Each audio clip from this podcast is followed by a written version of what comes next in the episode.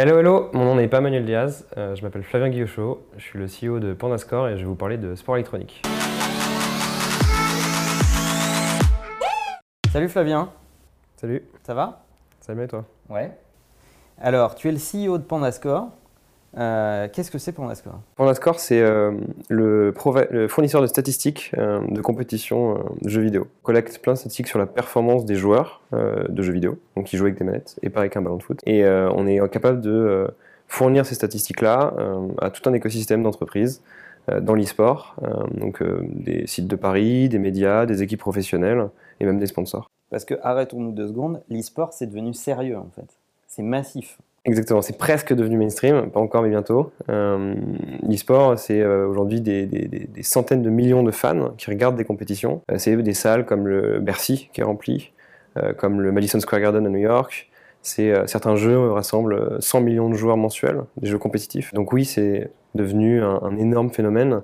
Et ce qui est intéressant, c'est pas juste des gens qui regardent ou qui jouent, c'est un écosystème qui se construit autour avec euh, des grosses entreprises. Donc euh, Canal+, par exemple, lance, euh, a lancé une émission euh, en prime time sur, euh, sur l'e-sport. Comprenez bien, on est en train de parler de gens qui se réunissent dans des stades pour regarder des mecs jouer à des jeux vidéo. On est bien clair, hein, en fait. Pour ceux qui ne sont pas familiers, donc tu as des tonnes de spectateurs. J'ai vu qu'en Asie, en fait, les mecs viennent euh, costumés, euh, etc. Enfin, c'est un, un truc de dingue, en fait. Mhm. Quoi. Ça réunit une, une quantité de gens astronomique. C'est ça. Et oui, effectivement, il y a des, des champions du monde de FIFA qui gagnent euh, beaucoup d'argent, des joueurs coréens qui sont millionnaires, et ils jouent avec euh, clavier souris, manette.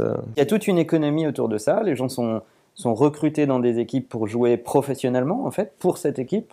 Euh, sont même sponsorisés. euh, c'est ça? C'est ça, ouais. Et en fait, euh, tout ce qu'on imagine dans le sport traditionnel, dans un club de foot, bah, il y a les mêmes typologies d'acteurs dans, dans l'e-sport. Par exemple, bah, le, PSG, le PSG e-sport, donc leur équipe de League of Legends, ils ont un coach, ils ont un analyste, ils travaillent avec des, entreprises qui fournissent des statistiques, comme nous.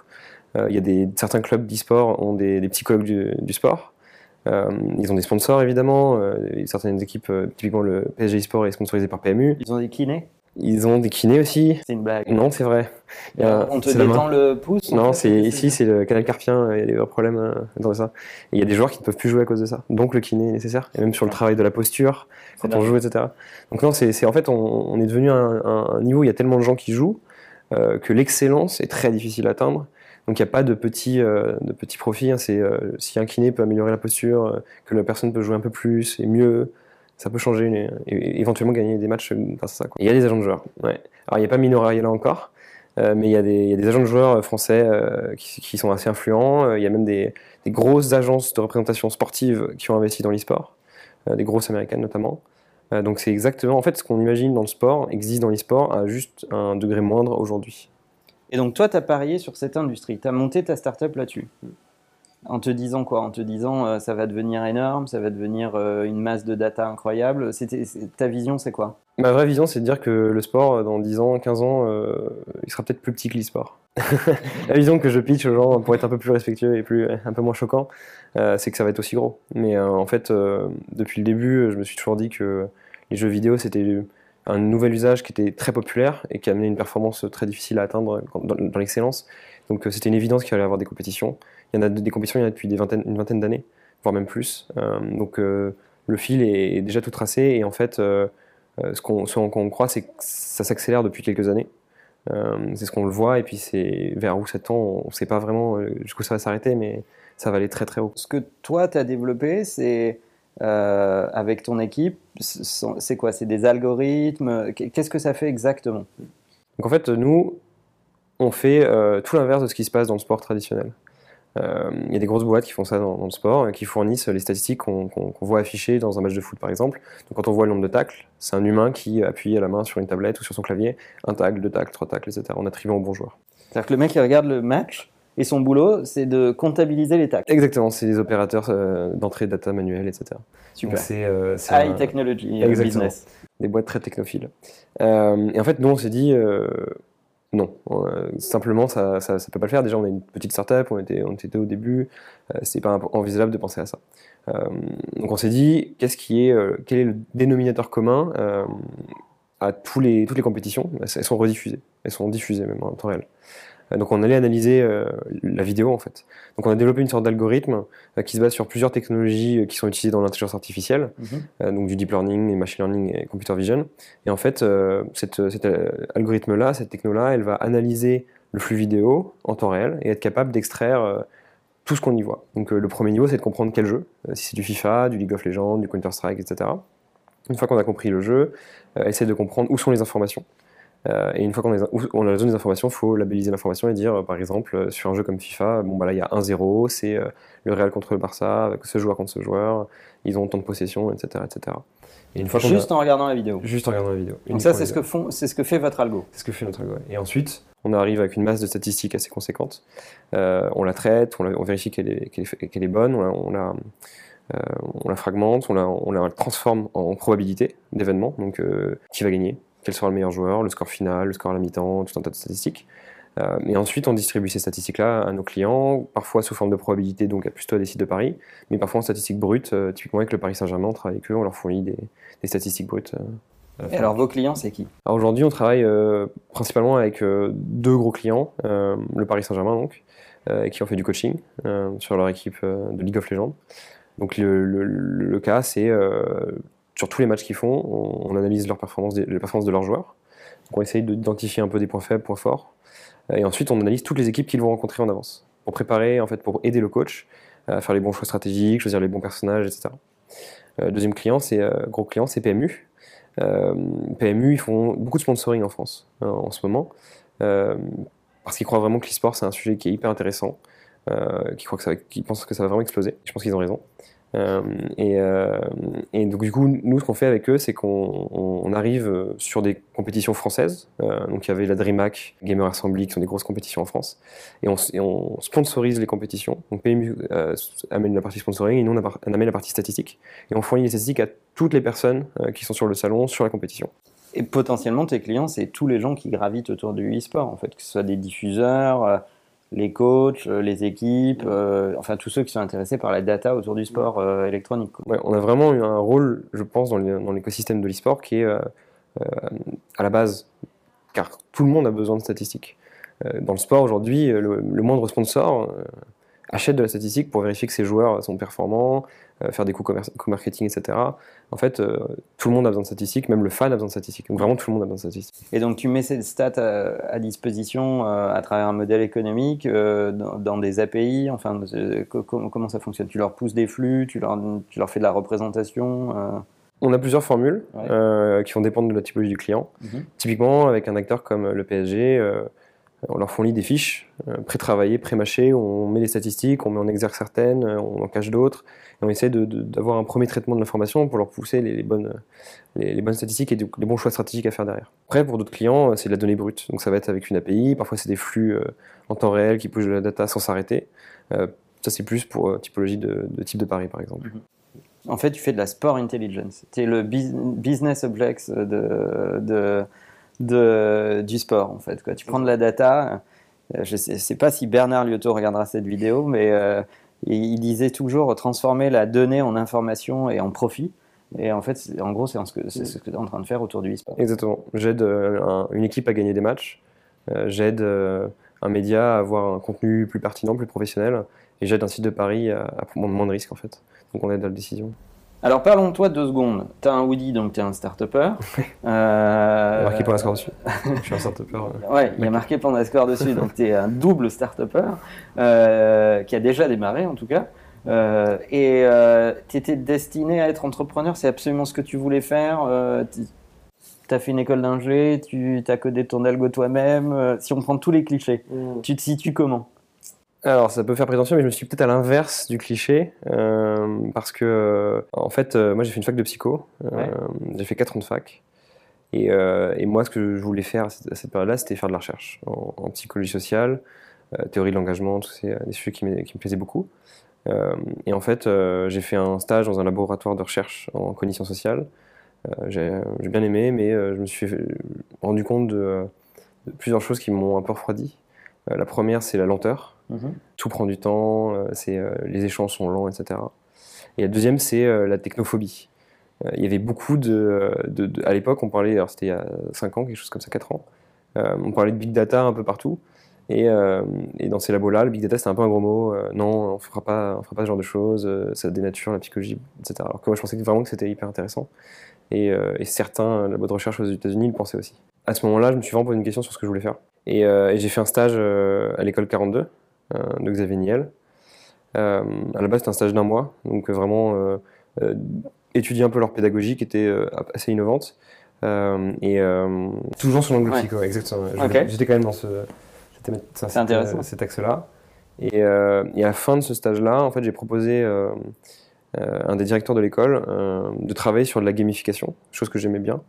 Donc l'idée c'était de rendre ludique certains aspects qui n'étaient pas dans la pédagogie. Du coup, en fait, j'ai passé cinq mois après à l'école 42 et un peu plus en bénévole derrière pour rendre le, cursus plus engageant, euh, parce qu'il n'y a pas de prof, il n'y a pas de cours, etc. Donc il y a pas mal de, possibles écueils pour les étudiants qui peuvent se démoraliser. Et, euh, du coup, voilà, cinq mois d'une partie un peu euh, plus théorique, où j'essaie de regarder les papiers de recherche sur comment on rendait un étudiant plus engagé dans son cursus, etc. Et à la fin, l'implémentation. Donc tu as contribué à l'expérience 42 en fait Une modeste mesure, oui, un, peu. Et il y a d'autres personnes qui ont pris la suite du, du projet gamification, quand j'ai commencé à monter Point Score justement. Euh, mais c'était ouais, les prémices et on a mis en place plein de choses hyper intéressantes. Vu qu'il n'y a pas de notes là-bas, on a mis en place des points d'expérience avec plein de compétences. Euh, donc on voit vraiment le niveau d'un étudiant par rapport à ce qu'il sait faire et pas par rapport à une sorte de label un peu large, euh, mathématiques, sécurité, etc. On essaie de voir vraiment sur des détails comment il, est performant. On a mis en place aussi des, quêtes où il pouvait se mettre à plusieurs et essayer de, résoudre un objectif qui est assez complexe. Comment on passe de, en psycho qui va s'éprouver sur le terrain de 42 où tu croises des techs, j'imagine, à euh, patron de start-up où tu décides de te lancer? 42, euh, comme tu l'as dit, euh, on est avec plein de techs qui parlent un langage très différent de celui d'un psychologue, en tout cas d'un apprenti psychologue. Euh, et, à un moment donné, moi, ça m'a assez énervé de, rien comprendre. Euh, donc, il parlait de code, etc. Euh, il parlait d'animaux, le Python, etc. Je comprenais pas. maintenant, je comprends. et en fait, bah, j'ai appris à coder là-bas pendant plusieurs mois. quand j'apprends quelque chose, j'aime bien faire quelque chose de concret. Donc, je me suis dit, je vais monter un truc, un site qui servira à quelque chose, etc. Et c'était à une époque où je passais beaucoup de temps à regarder des matchs d'e-sport, des compétitions, et je passais aussi pas mal de temps sur le chat à, à, troller. troller, c'est une chose qui se passe bien sur YouTube en général. Euh, euh, et, en fait, je me suis rendu compte que sur le chat, il y avait plein de gens qui posaient la question, toujours les mêmes questions, c'était euh, quel est le résultat du match précédent ou quel est le match d'après, ou quel est le score du match précédent, etc. Donc il y a un vrai problème d'accès à, la, à la stat, mais du coup, en l'occurrence, c'était sur le score et les calendriers. Donc j'ai monté un mini site de, score en temps réel sur, sur les compétitions de League of Legends à l'époque. j'ai fait ça pendant quelques temps et au final à un moment donné, je me suis dit, euh, bon, voilà, j'ai appris à coder, euh, maintenant je commence à faire des trucs assez marrants. Euh, c'est peut-être le moment de se lancer dans un vrai, un vrai projet. Et ça a coïncidé à un moment où j'étais dans un programme d'échange avec HEC, 42 HEC, un super programme qui fait rencontrer des entrepreneurs, essayer de comprendre comment la, la, technologie pouvait apporter beaucoup de choses. Et, du coup, ça m'a donné un peu confiance. J'ai postulé au Numa, saison 7, on a été pris. Euh, j'ai passé euh, trois mois, quatre mois au Noma, au début seul, et après, euh, c'est là où Jonathan, mon associé, m'a rejoint. Donc Jonathan, lui, c'est profil ingénieur, data science, hyper brillant sur, sur la partie architecture de, données, comment on arrive à, traiter de la donnée et, surtout à la faire, enfin à partir d'une vidéo, transformer cette vidéo en données, qu'un ça peut paraître peut-être simple, je sais pas, mais en tout cas c'est très complexe à l'intérieur pour que ça soit rapide, instantané. Mhm. donc ça, il s'en occupe, il a, il, a, pris le lead là-dessus. Euh, euh, et, puis c'est là où on était de, tout seul à deux, c'est en fait là où je me suis dit c'est une startup. Parce qu'on était au Noma, mais. Euh, comment on vend à la maison le fait d'arrêter les études de, psycho et démarrer cette startup? Eh bien, on, ne vend pas. Le parcours RH, là, est pas linéaire, linéaire. Non, non, non. Non, mais je pense que j'ai beaucoup de chance aussi, c'est que mon père a, euh, à monter euh, plusieurs boîtes euh, il y a quelques temps. À un, moment où c'était probablement beaucoup plus dur que maintenant. Euh, il n'y avait pas tout l'écosystème d'aujourd'hui. Mais c'est bien que tu le dises parce que les start-upers d'aujourd'hui n'ont pas conscience du, fait que ça a été beaucoup plus dur il y a longtemps. Et toi, tu as un papa brillant qui l'a vécu. C'est ça, exactement. Et à cette époque-là, il montait des boîtes, il avait un peu de fonds, etc. Et, et forcément, moi, je le voyais alors euh, j'étais encore au lycée à cette époque-là, mais, euh, mais je le voyais et je me rendais compte de la difficulté de la, chose. Mais, euh, mais au moins j'avais cette, cette fibre, peut-être quelque chose, une petite idée qui est, qui est née à cette époque-là. Et en, tout cas, quand, voilà, quand j'ai dit à, mes parents, bah, je vais monter une boîte, il y avait un peu de compréhension du côté de mon père. Et de ma mère aussi d'ailleurs. Et, et puis au fur et à mesure, en fait, je pense que c'est chacun des, des moments forts de la vie de la boîte, c'est ce qui légitime aussi le choix. Euh, l'acc- L'acceptation de Nouma, euh, forcément, ça, ok, ça c'est quand même une institution, et à côté, ok, Ça valide un peu la ça. vision. il monte une boîte, un- euh, le, le- le jour où Jonathan m'a rejoint, il y a des gens qui croient en projet. Le jour où on a rejoint 50 Partners euh, dans la foulée du Nouma, euh, pareil. Le jour où on fait une levée de fonds, euh, pareil, etc. Donc chacun de ces, ces marques-là euh, légitime le, le- le choix d'arrêter la, la psycho. Et alors, c'est quoi les, les défis euh, devant toi euh, avec Pandascore là, là? T'as un peu un- un- une belle actu quand même euh, et, des- et plein de défis. Plein de défis. On a validé une levée de fonds euh, tout récemment euh, de 2,5 millions avec des super fonds comme Alven, GFC et des Business Angels. Le pitch de cette levée de fonds, c'est que on a validé euh, que des gens étaient prêts à payer pour no- no- no- notre données, nos statistiques et nos probas. Euh, maintenant, la question, c'est on est capable de le faire que sur certains jeux. Euh, que on fait trois jeux aujourd'hui League of Legends, FIFA et Hearthstone. Ce sont des gros jeux. Ouais. Mais il manque euh, Dota 2, Counter-Strike, qui sont des énormes jeux aussi. Et en fait, maintenant, le, le but du jeu, c'est que notre technologie doit être capable de fonctionner sur tous ces jeux-là. Euh, donc, euh, on a une idée, c'est autour de 7 jeux à peu près, les 7 jeux les plus populaires, et de fournir des stats et des probas en temps réel sur tous ces jeux-là. Donc, ça demande un, investissement assez fort euh, en termes de, force de travail, et donc aujourd'hui de capitaux si on veut accélérer très vite, sachant que les, gros acteurs du sport traditionnel s'intéressent à l'e-sport depuis quelques temps, et du coup sont en train de faire le, move avec leur force de frappe humaine. hein, donc, ils- ont une, une force de frappe qui est assez différente de la nôtre, mais en tout cas, euh, c'est un, moment qui était assez, euh, assez important. Je pense qu'il y a eu beaucoup de news récemment. euh, le- on parlait du PSG tout à l'heure, de Canal, etc. Il y a beaucoup de news sur l'e-sport qui montrent que c'est un sujet qui est, qui est hyper excitant. Donc, tu es dans un jeu de vitesse là. Tu as besoin d'aller vite et de montrer que tu as vu ça avant tout le monde et de le délivrer plus vite que les autres. C'est ça. On, on doit aller vite, on doit fournir ces, ces probas-là et surtout, on, on doit pro- on doit fournir les meilleurs probas possibles parce que notre intelligence artificielle elle est capable d'analyser avec plus de précision qu'un humain euh, l'écran. On, on pense par exemple à, à les déplacements d'un joueur sur un écran. Un humain, c'est assez imp- imprécis. Et puis, il peut en faire qu'un à la fois. Nous, on en fait 10 à la fois et on les fait au, au pixel près. Quoi. Donc, cette, cette capacité-là de, de- de performance, c'est c'est du travail technologique. Quoi. Donc, il faut que tu scales euh, sur le nombre de jeux, les géographies peut-être ou... Ouais. Le- le- nos clients aujourd'hui, euh, en tout cas ceux qu'on va essayer de, de- de cibler au maximum, euh, ils sont principalement en Angleterre. Euh, le, le monde du pari euh, sportif et donc e-sportif euh, est, est assez fertile là-bas. Euh, donc c'est la cible qu'on a en ce moment, euh, et ça fait quelques temps qu'on a commencé déjà à, à y aller, mais en tout cas ça va être effectivement le, le- le- le premier gros marché qu'on va essayer de cibler sur la partie betting. Vous êtes combien aujourd'hui? Aujourd'hui on est 11, Ok. Et tu vas recruter? On veut recruter encore. Alors profites-en, tu cherches quoi Alors on recherche quoi Les data scientists, donc si vous êtes data scientist euh, et que vous aimez l'e-sport et les statistiques, euh, Pandascore recrute et on fait des super trucs. On joue pas mal aux jeux vidéo mais pas trop. Euh, non mais sérieusement, euh, ouais, data scientist c'est un énorme profil qui est important pour nous, euh, tant sur une partie euh, qui est euh, image, traitement de l'image, euh, que sur une partie euh, probabilité et modèle prédictif. Donc c'est un peu deux, deux typologies de, de, de jobs. Euh, on recrute aussi des développeurs. Euh, on fait plein de langages de hipster dans la tech, euh, du Elixir, on fait du Ruby on Rails, on fait du Python pour la partie data science, qui est assez classique. Mais on recrute des développeurs aussi pour distribuer la donnée. Parce que c'est bien beau de la collecter, il faut la distribuer à nos clients et puis surtout très rapidement, sans perte d'efficacité. Euh, et c'est voilà, les principaux postes de recrutement, ça reste très techno. Ok, donc là, si je veux postuler, je vais sur ton site, je, vais, je, vais, je fais comment? Je t'envoie un DM euh, Tu m'envoies un mail à flavien.score.co euh, et je répondrai euh, dans l'heure. Ok, donc ça se passe par email. Par email, c'est pas mal. Alors tu fais partie des entrepreneurs qui, euh, des jeunes entrepreneurs qui justement sont, de mon point de vue, focusés sur les bonnes, les bonnes choses. Tu, tu relativises beaucoup les histoires de levée de fonds, etc. etc. C'est quoi ta vision là-dessus en fait? Quand tu regardes les gens qui ont à peu près ton âge, euh, t'as- on n'a pas dit ton âge d'ailleurs, t'as quel âge? J'ai 23 ans. tu as 23 ans, il y a plein d'entrepreneurs de ton âge qui sont obsédés par le fait de lever de l'argent et qui, dans leur pitch, ne prononcent jamais le mot client, euh, le mot business model, etc. Toi, tu, tu penses quoi de tout ça? Je pense que euh, la levée de fonds, c'est un des outils qu'un entrepreneur a pour avancer. Et en fait, dans l'histoire de Pandascore, à chaque fois, on se posait la question qu'est-ce qu'on fait? Comment on trouve de l'argent? Euh, Donc au début 2016, on se disait ok, bon, là on est au tout début, donc il faut qu'on vende. Il faut qu'on vérifie que le client il aime ce qu'on fait, qu'il ait l'assurance que ça marche, etc. Donc on a vendu. Et on s'est rendu compte que pour vendre beaucoup plus. Euh, alors soyons clairs, parce que quand tu dis on a vendu, il y a des gens qui ne comprennent pas ça en fait. tu as vendu de la prestation de service à des clients qui t'ont payé pour ça. Exactement. C'est dingue. Qui une start-up, c'est complètement dingue.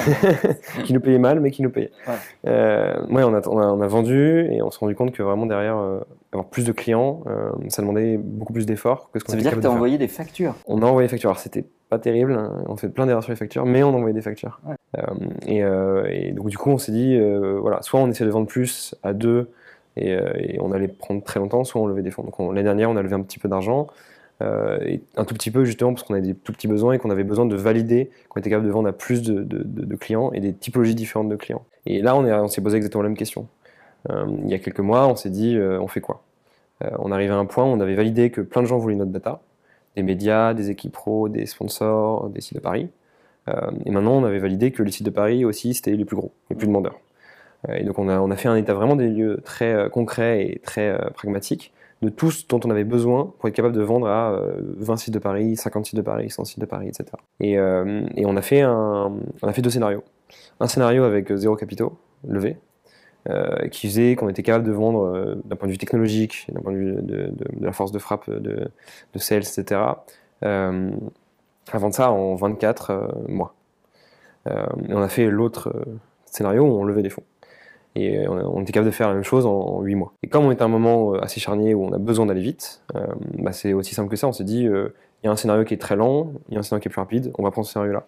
Mais c'est c'est pas lever de fonds pour lever de fonds, c'est lever de fonds parce qu'on a un besoin de lever de fonds et que c'est le moment de lever des fonds. Mais ça, ça me fait plaisir de l'entendre parce qu'on l'entend pas assez souvent, figure-toi. C'est euh, ce qu'on entend dans ton histoire, c'est que la, la, pattern qu'on peut retrouver, c'est qu'à chaque fois que vous avez voulu franchir une étape, vous avez vérifié qu'elle existait avec vos moyens, et ensuite vous vous êtes dit si j'ai plus de moyens, comment je le fais plus vite ou comment je le fais à plus grande échelle?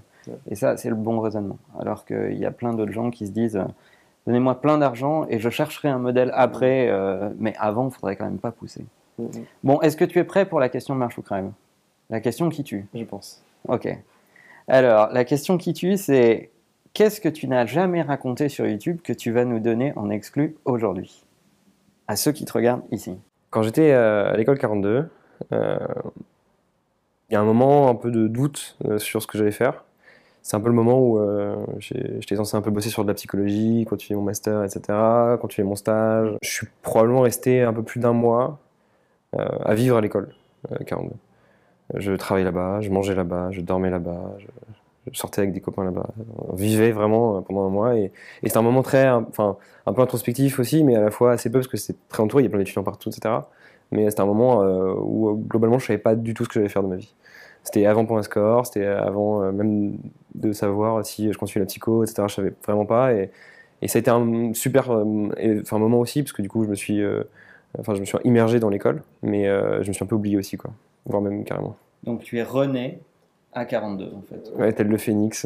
je me en tout cas, 42 m'a beaucoup aidé à ce moment-là. C'était une super expérience. Super, bravo pour tout ce que tu fais, c'est cool des entrepreneurs comme toi, on aimerait en voir euh, encore plus euh, tous les jours avec ce niveau de pragmatisme. Euh, sincèrement, moi, ça m'a bluffé. Je t'ai déjà entendu une ou deux fois en talk. Alors toi et moi, on n'est pas très sociaux, on sort pas beaucoup dans, dans, des grandes conférences, mais, mais, mais ça m'avait bluffé et depuis, j'essaye de suivre avec attention ce que vous faites. Et voilà, ruez-vous sur Pandascore, c'est à mon sens la pépite sur laquelle il faut parier. Ouais, c'est ça. Avec un bon jeu de mots d'ailleurs. bon, voilà. Et en attendant, n'oubliez pas que la meilleure façon de marcher, c'est de vous abonner. À bientôt. Au revoir.